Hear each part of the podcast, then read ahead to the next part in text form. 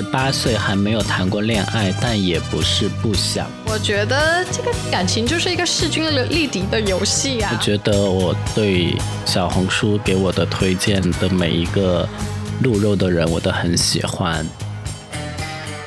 欢迎大家收听这个礼拜的《万物有时 Don't Panic》，我是万万，我是友友。哎，好心痛你啊！你现在带着病区还要开场。现在就是一个上气不接下气的状态，所以如果我待会儿说着说着我就开始长叹一口气，就表示我正在用这种方式来恢复我的体力。没事，我会把它剪掉的。我们是有事后剪辑的。如果你太多的叹气，我会剪掉的。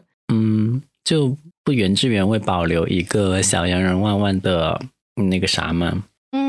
怕人家对你的形象有误解吧，以为你是一个喜欢唉声叹气的人，其实你就是。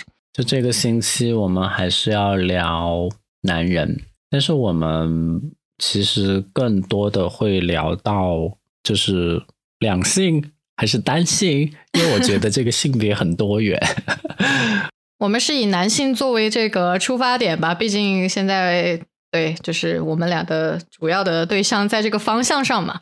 但是呢，由男人作为这个延伸点，当然是会聊到一些两性关系或者多性关系，或者说我们统称为恋爱关系里面的一些疑难杂症吧。秉承着我们上一期的主题，继续往下聊。对的，所以在开始之前呢，我们首先要解答一个读者的提问。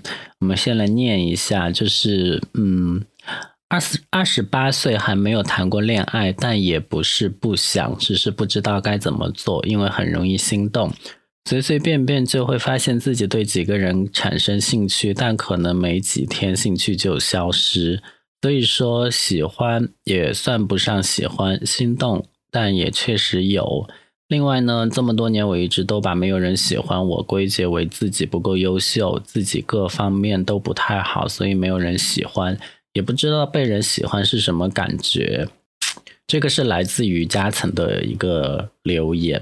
然后他最后说到：“我不想三十岁还连场恋爱都没谈过，连个喜欢的人的手都没摸过。”有请恋爱大师悠悠。其实你一开始给我截这个图的时候，我就有点难以下手，因为我比较擅长的是可能去拆解分析。然后甚至给出一套解决方案，针对的是别人在恋爱关系当中遇到的一些问题。但是像加藤这种还没有进入过这个恋爱关系的，有点难以下手。但是根据他刚刚所说的，我尝试着解一下题吧，因为他说了两个问题嘛。第一个就是他可能会心动很多人，然后有感觉很多人，但是其实没有喜真正喜欢过别人，这是他第一个问题嘛。我们尝试先解一下第一个问题。我自己是觉得。嗯，如果你还保持在那种 容易心动的这个状态，其实我自己还是蛮像羡慕的，因为我自己觉得到了一定年龄之后，其实是很难对人家有心动的了。就我们这种容易心动的状态，其实是在青少年时期会比较多，所以我觉得你应该可能还是一个少年心气比较比较重的一个人吧。我只会对肉体心动，说不定人家就是对肉体心动，人家有没有指名道姓说对什么心动？但是他的问题可能是。很难从这种心动发展成真正的喜欢。我个人觉得，可能是就是你没有在这个所所谓的这些心动对象里面尝试相对更加深入的去了解其中的谁，可能是全部，可能是其中的你最心动的一个。啊就你没有在对这个对象没有更多的了解的情况下，你其实是很难喜欢的。你到底喜欢他什么呢？喜欢他发型吗？喜欢他的穿衣吗？喜欢外观很。对啊，就是就是很表层的东西啊，这些东西不足以支撑你从心动到喜欢到到爱到甚至发展出一段关系啊。所以我觉得可能尝试走出第一步，尝试去了解你的心动对象，开始创造一些两个人可以更多更深层深层次了解的一些机会，这个可能是一个解题的这个思路吧。我觉得，你觉得呢？我觉得我对小红书给我的推荐的每一个鹿肉的人，我都很喜欢。然后也蛮心动的，很想认识他们，但是我后来又发现，哎，好像这个东西是刷不完的。一旦我发现，就是他们取之不尽，虽然我也 get 不到，但是就是视觉上，嗯，就是取之不竭的这种感觉之后，我就发现，哎，好像我也没有必要非要去拥有谁，他们就是我的一个 leisure。这个就是现代媒体，包括一些像 dating app 给人造成的，就是 there are plenty of fish in the sea，就是可以给你看的、可供你选择的东西太多了，你反而就是失去了、丧失了那种就是可能想要去深度了解一个人的欲望了，因为你反正每天都可以刷到新的哥哥、新的姐姐，而且就 可能很担心自己真的去认识一个，比如说外形啊是自己。的那个 type 的人又聊不到一起，这种状况还蛮担心的。嗯，所以像我这种对外形其实没有什么要求，只要过得去就可以了。主要在精神性上面有要求的人就比较简单了呀。我不用去享受那种就是啊担心那种就是外形跟内里不不匹配不符合的这种风险。可是你的生活伴侣长得也还行啊。我我其实一开始对他的印象就是这个人，嗯，好像略略有一点点不怎么啊，算了，不想被他听到，有一点点，因为他其实身高不高，黑，然后 黑，我觉得是加分项啊，反而对我来说，对，然后长相其实就一般般啦，没有什么特别的。可能他最大的优哎，干嘛在这里评价起我的生活伴侣？我觉得他最大的优势就是身材还不错吧，就是新陈代谢比较快，就是不怎么锻炼也不长胖，这个也是我非常羡慕、羡慕、羡慕恨的一。而且还有 abs，就是 就肌肉含量比较高，然后脂肪含量、体脂含量比较少的这么一种体材。哎，anyway，回来 加层的问题我也有啊，就是我现在也会。对一些人感兴趣，就像我刚刚说的，但是我的兴趣也会消失的很快，因为 maybe 就是有新的人，就是本来你其实只有你一个画面出现的时候，我会觉得这个画面是特别的，但是有无数的画面从我面前划过，嗯，就。这个东西就是你自己要去选择的点了呀。我觉得你可以开开心心的继续享受这种可能看到不同外形上面满足你各各方面喜欢的点的人，然后有不同的 crush，每天都有新鲜的 crush，很好呀。如果你享受这个过程，我觉得可以继续维持啊。但是如果你想要去跟一个人进入到一段比较深入的关系，那就是要花时间精力去尝试去了解他，然后。发展出更深层次关系的，这是一个选择问题了。我觉得不是一个问题。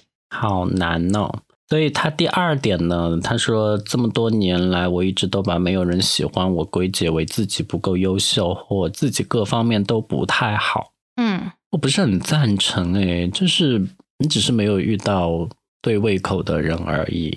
千万不要觉得自己不够优秀，或者自己哪里哪里不好。我觉得你要去聊说不够优秀或者怎么样，条件不够别人好，你自己其实就是把自己商品化了。就是你把这个所谓的婚恋市市场真的是看成一个市场了，然后你是把自己定义为一个在这个市场上要去流通的某一种商品。然后如果你是一个商品的话，那当然有各种评价你的维度跟指标，那你自自然就会存在竞争，就会存在你要去你跟跟你的竞品比较。Sorry，我是一个产品经理思维啊，就是你如果一旦把自己看成一个商品、一个产品了，那自然会有你刚刚提到的一些困惑或者说疑虑。但是人怎么能？是产品呢，就是你也不必要把你遇到另外对的一半这件事情看成是一个婚恋婚恋市场上的竞争。对我觉得任何一一种性格或者一种打引号的条件的人都能遇到自己的那个能够去匹配到你的这个拼图上面的另外一半。只是说概，这是一个概率问题了。那这个概率什么时候轮到你？你能遇到这么好的一个人呢？那就又回到刚刚第一个问题了，就是你要尝试打开自己，去走出那个深度，去认识这个人的第一步。去多曝光一下自己，多展现一下自己。就像我们这个播客频道一样，我们最开始也无人问津啊，但现在也有两百个订阅，对不对？就是你，只要你开始暴露自己，一定会吸引来志趣相投的人，只是时间的问题。对，就是我们现在都说要去找到那个兴趣志向比较相投的人嘛。那首先你要让别人知道你有哪些兴趣跟志向呀，可能是线上的途径，也可能现在线下不是有很多那种社群嘛？比如说我可能我自己爱打网球，我就加入某一个喜欢打网球的社群；比如说我爱去露营，或者说怎样的，我就可以去参加一些组织，可能大家约到一起去哪里去露营等等啊。我只是举个例子，就你。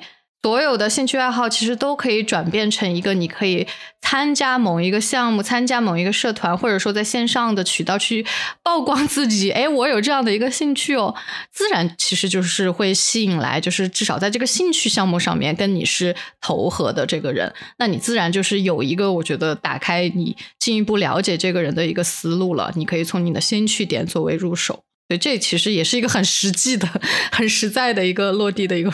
一个一个思路跟方向吧。嗯嗯，所以希望这些解答能够帮助到加层，或者说有相同问题的其他朋友。我觉得重点就是啊还是要自信一点。嗯，我们的进入今天我们的正题吧。悠悠，我们有什么话题要聊呢？嗯，其实上一次我也说到了，我是我自己这边还有很多的曾经在恋爱过程当中遇到的疑难杂症，跟我一些很。对于这些疑难杂症往下比较奇葩的一些案例跟经历吧，就是我还有很多想要跟大家分享的。然后大概总结了一下，我们可能一个一个来说吧。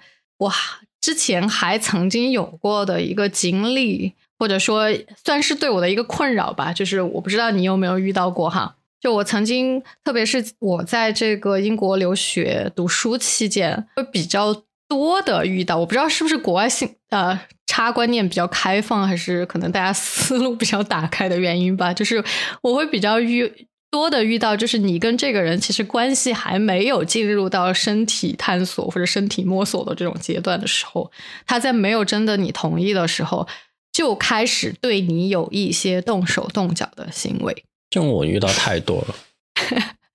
对，这个也是我不太理解的一点啊，就是可能在你的领域，不好意思，我把你的。My field，对对对，你的领域里面，可能我觉得大众对他的误解跟认知吧，可能是会比较身体性一点的。你自己同意这种说法吗？就是可能用身体互相吸引的呃方式，会开展一段关系会比较多，或者说很多玩家在里面就是纯身体式的在里面 探索。我不知道这个是一个误解还是一个你觉得是一个现实啊？你的认识非常的准确和到位，就很就是有很多身体玩家，然后会导致一些，就是会让交友这件事情变得很随便，而且举止也很轻浮。我就遇到过，就是第一次跟你见面，然后就开始对你动手动脚的那种，就会让人很反感，因为我觉得第一次见面的边界感还是比较明显的。贸然突破的话，嗯，当然有一种情况例外啊，就是 陌生人之间的那种，嗯，但是 但是不是第一次见面那种吧？但你觉得这个是你的嗯 field 的问题，还是说你其实用了其实是某一种约会软件？是这个约会软件本身它的默认设置，大家觉得上去我就是在找插友插友的关系呢？我觉得首先肯定不是我的问题。然后我觉得第二个是大环境吧，就所谓大环境，就是这个软件啊，那个软件啊，就多多少少都让人就很难讲哎。然后因为我想到有一个原因，就是可能是大家本来认识起来就不是那么的容易，因此一旦遇上就要开始饿狼扑食吗？所以你遇到的案例是什么？就是你觉得比较夸张吗？就是我第一次见面，我觉得就我们在公共场合，呃，喝点东西或者坐下来聊聊天，然后互相增进认识就可以。然后那只鱼呢，他就非要他来我家或者我去他家，然后我说了就是百般的明示暗示，就附近某一个，嗯，比如说。嗯，凉亭或者说街心公园，或者说就我们小区楼下其实也有座位，这些都 OK。他就不愿意，他非要说什么他前一天的脚打球受伤了，他不能走的很久。但是我受伤，这样我就想说，嗯，好吧，你都已经到这样了，我确实不能说在外面走很久。那如果不走啊，就坐路边呢？干嘛一定要去哪里？我的意思就是说，嗯，就如果说非要去一个人的家里，那就去你家，因为我是比较注重 privacy 的，我不喜欢陌生人到我家。当然，虽然我曾经也一度带过一个陌生人到我家，我非常的后悔。所以这一次我怎么都宁愿我去他家都 OK。然后我一去，那不是更危险吗？我觉得还好吧，我毕竟已经 thirty four，我什么大风大浪没见过，实在不行我就走啊，不然呢？然后我去了他家之后，嗯，他家的装修就是一看就是因为他可能在成都有几套房子，这只是其中一套，所以就没有那种居住的痕迹，但是看得出来也有一些啊日用品之类的。然后他就说，听上去像是一个。嗯，打炮房呢。然后他说他有点累，他就在沙发上躺下，然后我也坐在沙发上，然后这个时候他就开始抱我。我想说，Excuse me，我们才认识多久，你就这么的饥不择食？然后我就立刻制止了他，我就很明确的告诉他这样不 OK。然后他还在那边说：“哦，你不行，那就算了。”呃，我想说。这种东西你不是应该就是你现在装什么落落大方，比较在那边，不是应该之前就先征求别人同意吗？然后现在又说你不 OK，我其实也行。然后你 OK 当然更好，还在跟我说他什么以前是有个专门的炮友的，可以没有男朋友。诶，我是不是说太多了？对，就是那样，嗯。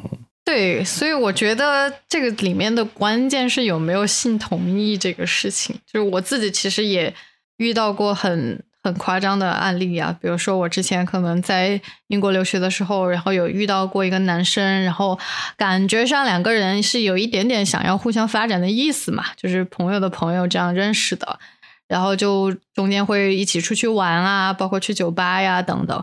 我记得有一次就是在酒吧里面，我不知道是。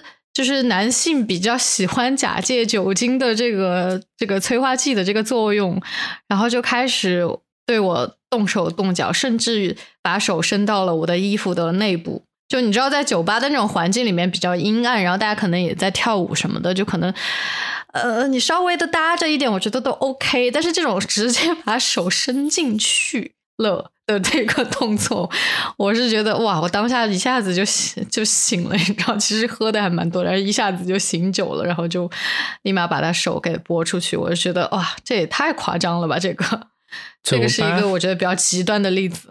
酒吧这个场景其实和我之前讲的各种 app 的那个场景其实还蛮像的，好像大家就。默认到了酒吧或者在这个 app 上，你就可以做一些事情一样。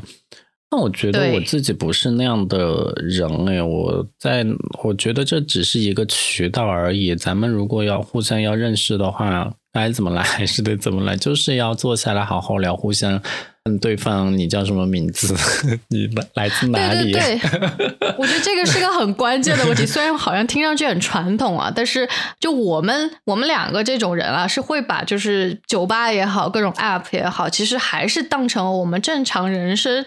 呃，社交也好，认识人也好的一个新的途径而已，别的途径而已。他享受的其实是同一套你社交的这个规则，但是对于有些人来说，这两种途径啊，以这两种途径为例的，他就会觉得好像这这两个途径是法外之地，就他可以完全创造出一种以身体来进行思考的这种这种图呃这种这种逻辑或者说规则。他觉得他第一性要满足的是他的身体需求。就是不管是在 dating app 上面直接上来就要跟你 hook up 的，就是或者说冲的就是约炮的这个目的来的，或者说在酒吧里面他觉得啊我在酒吧里面你也来酒吧了，说明你也是同意我可以在里面对你动手动脚的，或者说我们可以比较快速的开启一段这种关系也好，感情也好的，就是大家好像默认是这样的一些规则，但对我们来说其实并不是，它无外乎就是。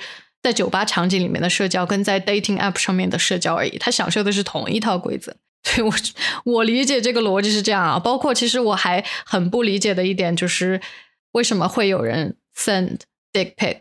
我不知道你有没有我经历过。最近还有收到 via WeChat，就就我从来我就不理解，就是就是他们满足的心理在哪里？就是你在拍下的拍下他的当时，跟 send 出去的当时，你是心里的满足感是怎么怎么怎么造成的？怎么引起的？就是你的满足感来源是是什么？关键是又不美，然后、嗯、又不就我觉得挺 啊，我在说我最近看到那一个，这这个东西本来就不美啊。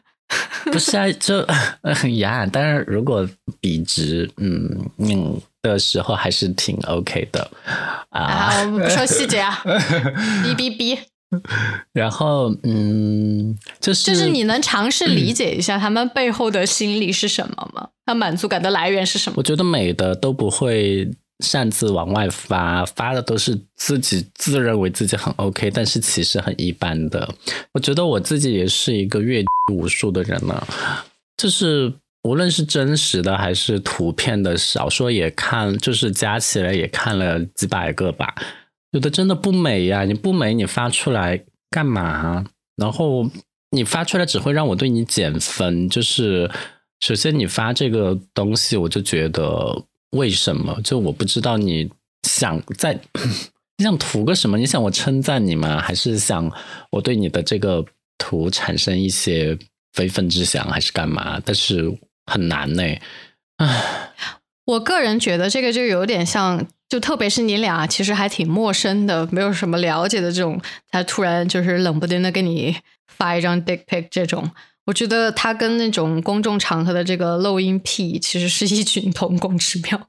就他的满足感来源，我猜测啊，虽然我也没有采访过，就我猜测他们的满足感就是来自于我给你看了这件事情而已。其实你的反应也好，呃，你是不是真的打开看的很仔细也好，对他来说已经无关了。他在发的当下就已经获得他的满足感了，就跟漏音癖在公众场合打开他的衣服，那当下只知道。呃，旁边是有人的，他是有可能看到的，他就已经很满足了。我觉得是一样的，所以这个东西呢，就是当然那种就是恋爱成熟期，大家要发一点点这种照片调调节一下，我觉得是没有问题的。我们现在讨论的这个案例是在那种就是根本没有任何的这个了解的基础上面，没有没有某种这个性同意的基础上面就做了这件事情的人，我觉得这个是对这个边界的非常非常严重的侵害。我其实想插播一个，就是我不知道你有没有听啊？我在那个《万万能不能》里面，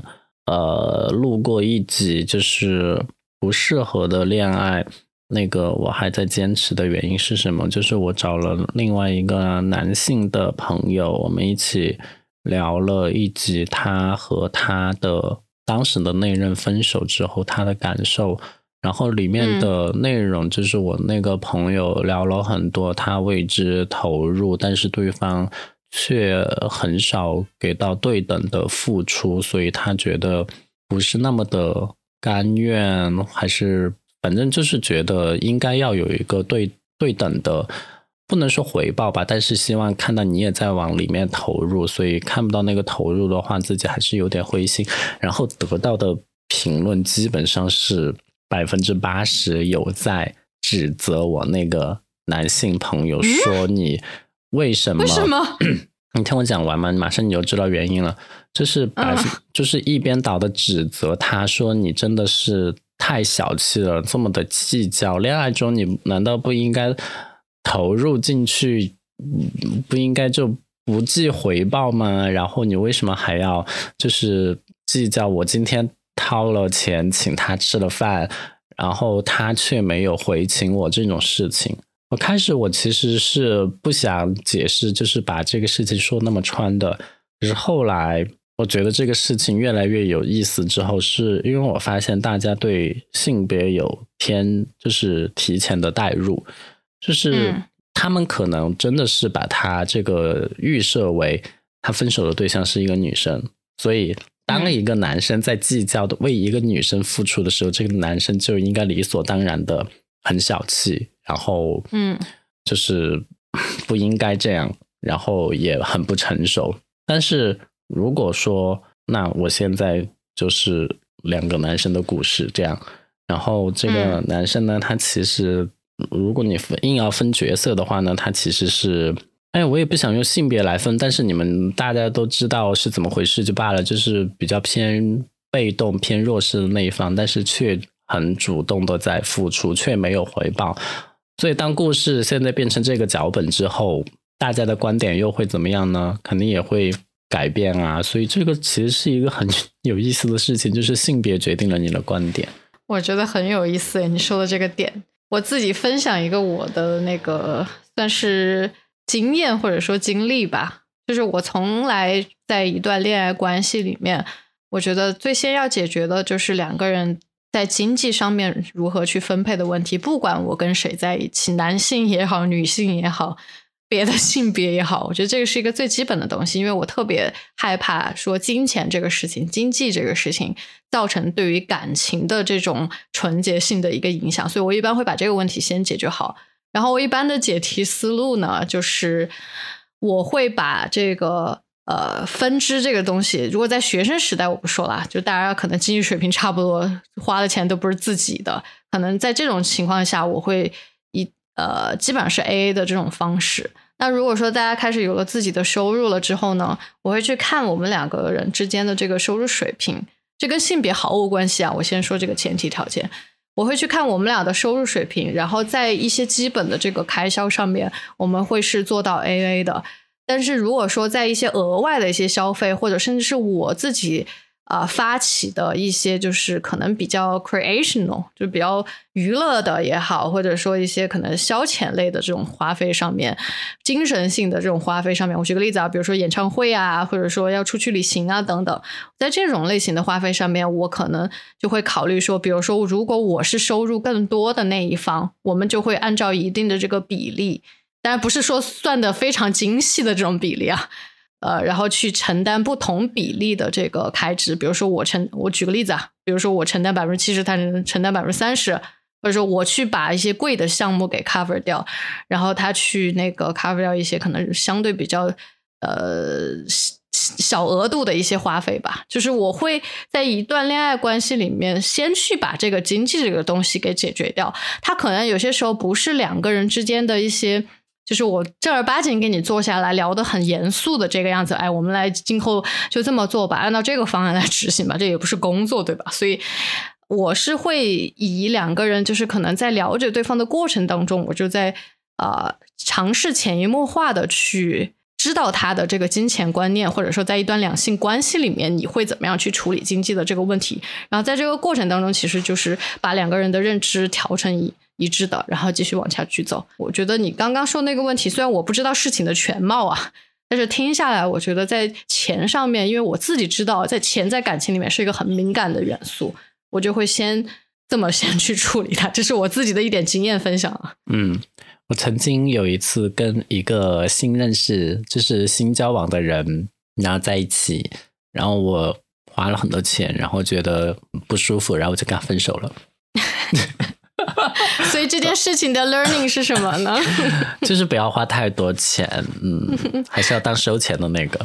我觉得这个感情就是一个势均力敌的游戏呀，就是两个人都应该在当中去付出同，以你自己的能力去评估啊，就是你付出同等的这个 呃责任义务要承担的权利呃责任等等的，就是这些东西应该都是对等的呀。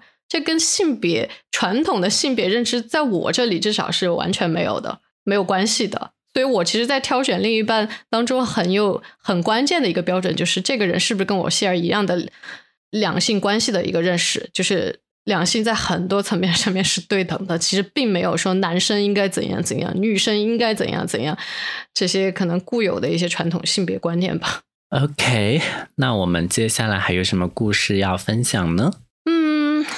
我觉得还有一个，我其实之前遇到过一个比较极端的例子，但是这个是一个很很个例啊。就我也不知道你遇到过类似的这种这种案例没有？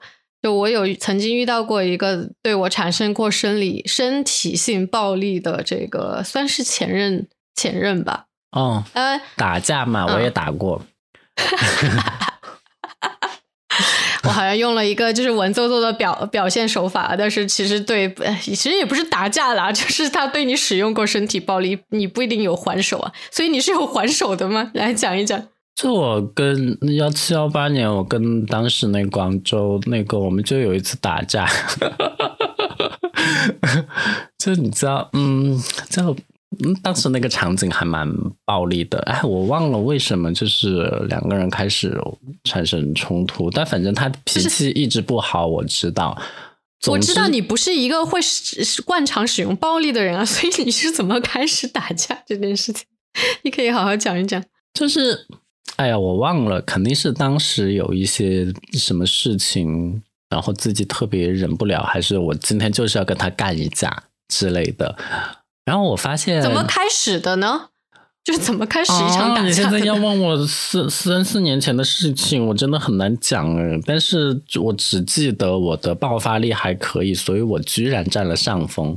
是什么？就互相挥拳吗？还是什么？没有打脸吧，就是互相在那边角力，就是要把对方摁倒或者推倒。这听上去好像某种，对啊，好像 前戏一样。对，但但是不是，就是 real 打架。然后其实我当时我还挺 surprise，就为什么自己这么的大胆。然后所以占了上风之后就立刻收手。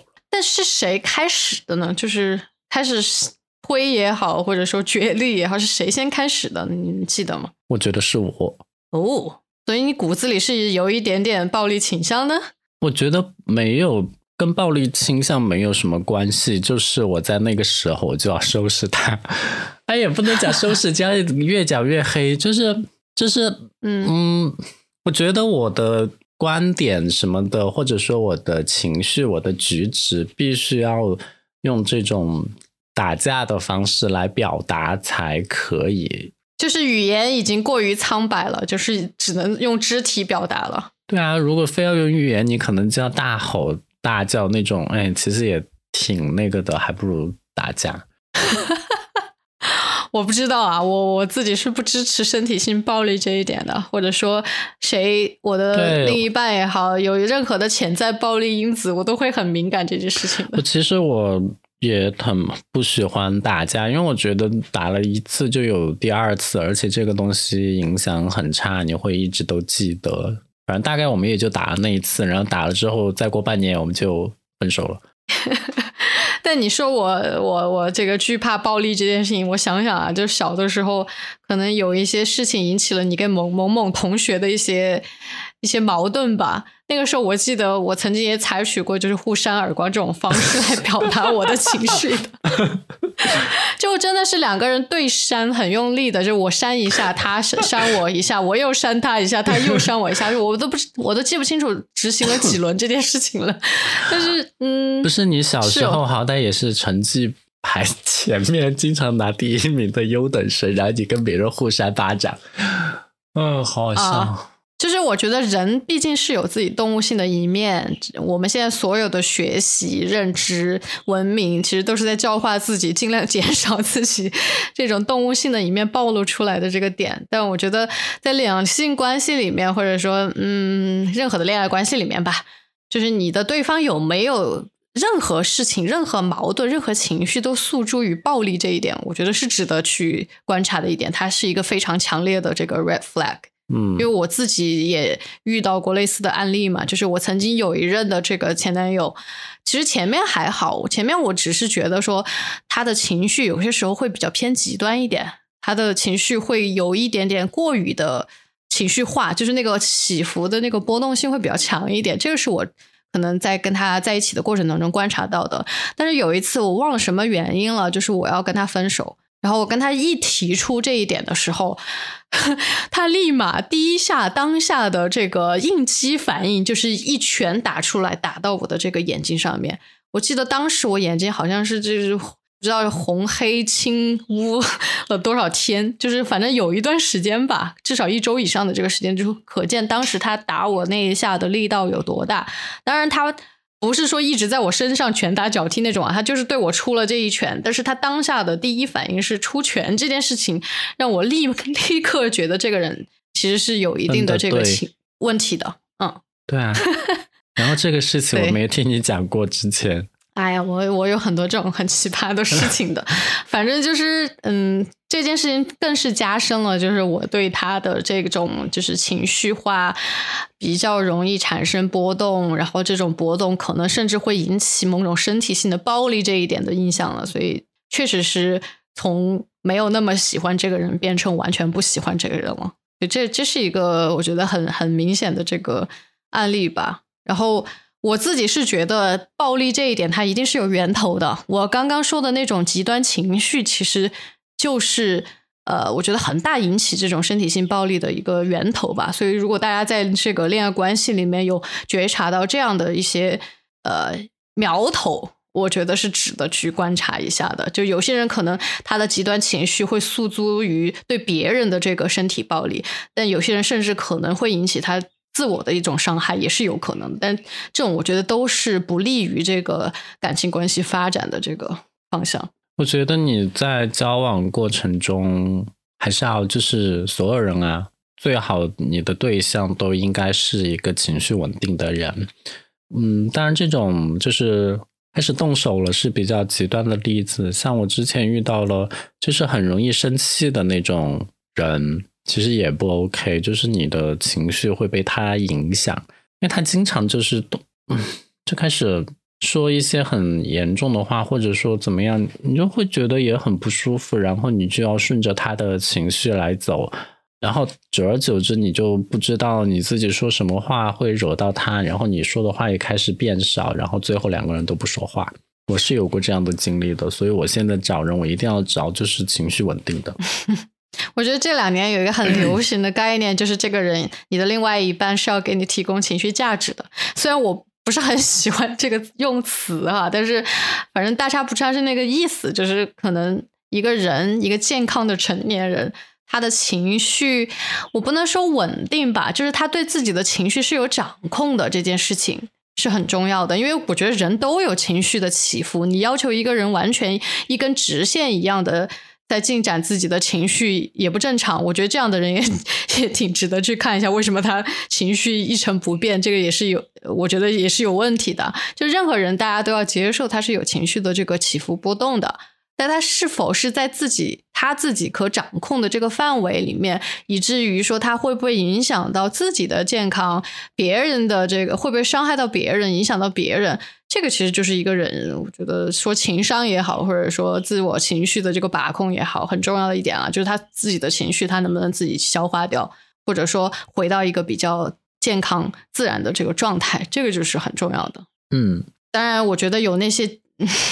可能精神性疾病的朋友，这个我觉得就要咨询一些专业的呃专业机构、专业医师了。因为我其实也是遇到过类似的这个案例的啊，我真的是感觉自己情史很丰富呀，那也没有了，就是就是其我其中有一任的这个前男友，虽然他没有没有。嗯，医学的诊实际的拿到过那一张医学诊断，但是根据他平时的这个显示的这个迹象，我觉得他是有这个双向情感障碍的，就是我们说的 bipolar 这个症状的。就是你跟一个有这样呃精神性疾病的人一起生活，其实是蛮艰辛的。对我觉得有这样案例的人，嗯，我觉得大家可以好好处理一下 这段关系，因为其实在这段关系里面，你有些时候，大部分时候吧，你是其实是不。不知道怎么去消化或者应对对方的情绪的，因为他有可能早上醒来的时候是开心的一天，那他情绪可能很高昂；那也有可能睁开眼睛是他低落的一天，然后你要去安抚、抚慰他这种低落的情绪，然后抚慰之后你发现又没有作用，然后你自己又会怎么去影响自己的情绪？这个是真的是很难解的一个题，也是我当时其实那一任关系里面我没有解决的很好的一个问题，所以导致了可能最后的一个分开。嗯。所以我也没有什么好的建议给到大家。我是觉得还有这样的可能精神性疾病的这些苗头的人，还是建议真的是及时到医院去就诊，及时的发现问题，解决问题，在更专业的这个指导下去尝试。嗯，我们聊一聊最后一个话题。嗯哼，新鲜感、激情、激素消退。聊这个问题我会伤心的。这是我目前最大的问题，就是我现在新鲜感和激情激素 very 容易消退，我对人产生不了持久的热情。就是我我觉得你这就是个伪命题。我觉得我把你了解透了，我就可以把你扔了啊！我好渣哦。你现在是有多少个案例是这个样子？你觉得你已经了解够他了，就可以认了？哎呀，其实没有了解透吧，就是发现了一些致命的缺点，然后我就不喜欢了。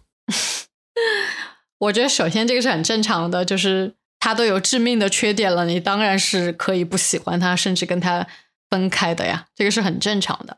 然后第二，你说的那个新鲜感，没有办法对一个人维持长久的新鲜感跟激情这件事情。是科学的呀，是科学验证下的结果呀。人就是不能对另外一个人维持长久的新鲜感，跟持续分泌这种导致你们俩之间有激情的激素的呀。这个这个是其实是很科学的议题啊，本来就不可能的呀。所以你要解决什么？解抗争，就是婚姻关系也好，或者说恋爱关系也好，就是要为这件事情进行抗争啊。如何在这种我不知道具体的分比啊，可能两个人在一起，我们以。啊，我们说长一点，以一辈子的这个时间作为这个划分啊。然后你们可能刚开始在一起的，我不记得清楚的那个时间线了，但是可能刚开始在一起的，我就乱说啊。三年是一个可能你们俩还有新鲜感，还在互相了解对方、探索对方，然后激有激情的这样的一个阶段。那剩下在一起的可能五十三年都是没有激情的了呀，因为人跟人的相处就会进行到下一阶段啊。那如果如何在一段没有激情，没有那种是，就是我说生理层面的激情啊，就确实没有那些激素分泌的时候，去维持这段感情，如何经营这段感情，这个就是另外一个议题了。确实是这样的呀。三年，我从来没有三年的。我觉得我对人的兴趣目前最多维持三周。那你可以详细说一说为什么了？你自己有没有尝试过分析了？就是，就是我觉得我现在。好像就是我内心我有一个模板，理想的范本。然后我现在找的人或者认识的人呢，他不一定完全跟那个范本相同。那有一些出入，我觉得也 OK；有一些缺点，我觉得也可以忍受。就是给他时间来改嘛，或者说看我自己到那个时间点能不能接受。我最开始以为这样是 OK 的，但是随着时间的推移，我发现。到后来，我就是那种新鲜感消退，我对他的了解又变深之后呢，那些我觉得我可以接受的他的不足的地方就会被放大，就会变得越来越致命。就以前觉得哈，啊，就以前觉得啊，我好像可以，嗯，就是过过一两个月，我也许可以，就是他他就会改变，然后我就能够，嗯。不觉得这个是一回事，但是我其实发现，我其实说的就是最近的这个例子。嗯，那我想问一下，你的范本到底长什么样子呀？我就我就觉得 小红书啊，我我就觉得他的之前我不能接受他，呃，我我之前觉得那些东西我可以暂时放下的。嗯，什么长相啊，什么这样那样的一些东西，都无限放大成了他的致命缺点，然后就整个人都不能接受了。什么时候他会开始无限放大成致命缺点呢？就是那一天我下楼的时候，没有问你具体的时间、具体的谁跟具体的时间点了。我是说，in general，什么时候会开始放大？就是。我我自己有一个不成熟的分析啊，对于你这个事情，就是你你太过于把现实的这个站在你面前活生生的这个人跟你的范本去进行比较了，就他所有跟这个范本不一致的地方，你只是说啊，我暂时先接受着吧，看他以后慢慢改吧。那随着时间的这个推移，这个这个对比下来的这个不同之处，跟你一直希望他改变的这些点，就会变成你心中的这个一根刺啊。嗯，那这个刺就会越长越大呀，然后到最后就是到了已经已经碍眼、已经硌手的这种程度了，你就会觉得这个人就是充满了致命打引号的致命的这个缺点了，你当然就不想要了。就是这个事情，所以我觉得以后这种呢，就只能当炮友。这是你的结论吗？对，就不要谈恋爱啊！就嗯，我觉得嗯。首先，你有范本这个事情，我持保留保留意见，因为我觉得你的范本可能充满了一些，就是啊，他的经济条件长什么样子，他的外貌长什么样子，等等这些，我觉得其实是不是两个人真的长久在一起，保持激情也好，或者说激情之后怎么去保持一段良好的关系也好的关键要素，它顶多就是一些锦上添花的东西。如果这些东西它变成了某种范式，你要照着这个范式去找寻你的另外一半，以及说找到人之后，你要跟这个范式去进行比较，希望它改变成你希望的理想当中这个样子，我就觉得问题很大了。我觉得你这个范本。对我来说，可能一个一个正常、健康、良良性的这个范本，他可能要求是这个人要善良啊，你不要笑我啊，这个这就是传统的一些价值观念，他要善良，或者他要对于服务人员友好，或者说 他要能够有我不知道啊，跟你能够去有一些深层深层次的这个接触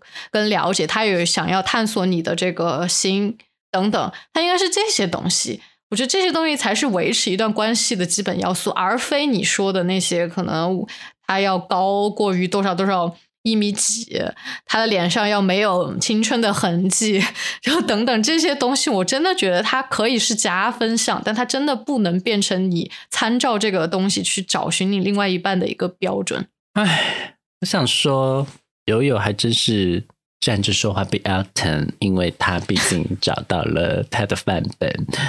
Where's my 范本？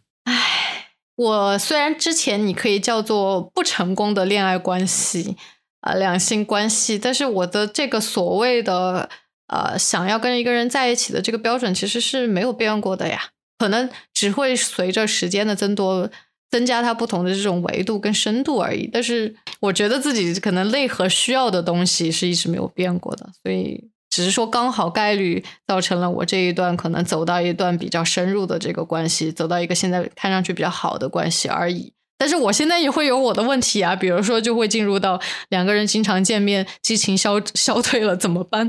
怎么办？回国是我的一个问题啊。这不是要回国吗？你马上就见不到了。就是你也不能一直按照这个呃。物理性拉开两个人的距离来营造新鲜感，这一这一个方式吧，这也太贵了吧。我其实过去几年也有遇到过那种，就是疯，哎，不能叫疯狂，就是明着表达喜欢我的。哎呀，反正就跟一就是有各种各样的原因没有在一起，现在还觉得挺遗憾的。但是其实，如果当时在一起，现在说不定早就分手了。就是得不到的最美。所以你现在的关于这个感情关系的态度是怎么样的？或者说你有什么想要跟大家分享的一些经验教训、躺过的坑？我呢，我还是会在传统渠道里来寻找，然后我的认识方式也是比较传统的，就是 姓名。你家乡，你喜欢什么？你做什么工作？哪里毕业的？之类之类的，然后从中找一些共同点，然后大家来互相 catch up，然后看一看有没有什么。哎呀，但是我首先我就资源就很少，然后重点是资源很少，然后不一定就是你也在跟我同一个地方，所以异地的话也很难。那这件事情，对啊，就我觉得这两年，嗯，就不要把希望寄托在这上面了吧。我觉得你说的问题，当代青年都有啊，就是社会越来越现代化之后，大家的圈层反而感觉上好像更狭窄了，就更局限了。就是很多人其实真的就是工作、家庭两点一线这样生活，其实他自己的圈子真的就不大。然后也会比较局限了，里面来来去去就是那些人了，特别是在一定年龄之后啊，所以如何打开自己的这个小圈子，走到外面去，更加的打开自己，保持关注，说，哎，到底可能会不会有概率去遇到一些可能对的一些人？这个我觉得大家还是要保持一种开放、自信。充满对未来充满希望的一种态度吧，说的好像有点鸡汤啊，但是我觉得确实是这个样子的，就是也不局限于我到底是要线下认识人呢，还是线上认识人呢，还是怎么样的，就是多多走出去，多多看一看吧。在节目的最后呢，我觉得还是祝福大家兔年大吉吧，然后希望能够 什么呀？什么就拜年了？这才几月份呢？希望能够就是。比我更 lucky，然后你现在有对象的，你们都能处得更好；没有的话，也比我赶紧更快的找到对象。就没有对象的，赶紧出去碰到你的对象吧。有对象有问题要解决的，那就不逃避去解决吧。解决不了的，就及时跑路吧。就是这几点，简单归纳一下，就这几点建议了。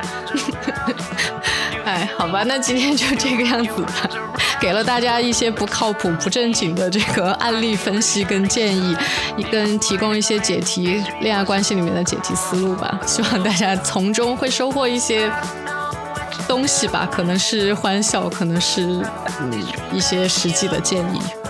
好，我们还是下个星期再见哦，下个星期再见，拜个早年，拜拜。拜拜，See you next week。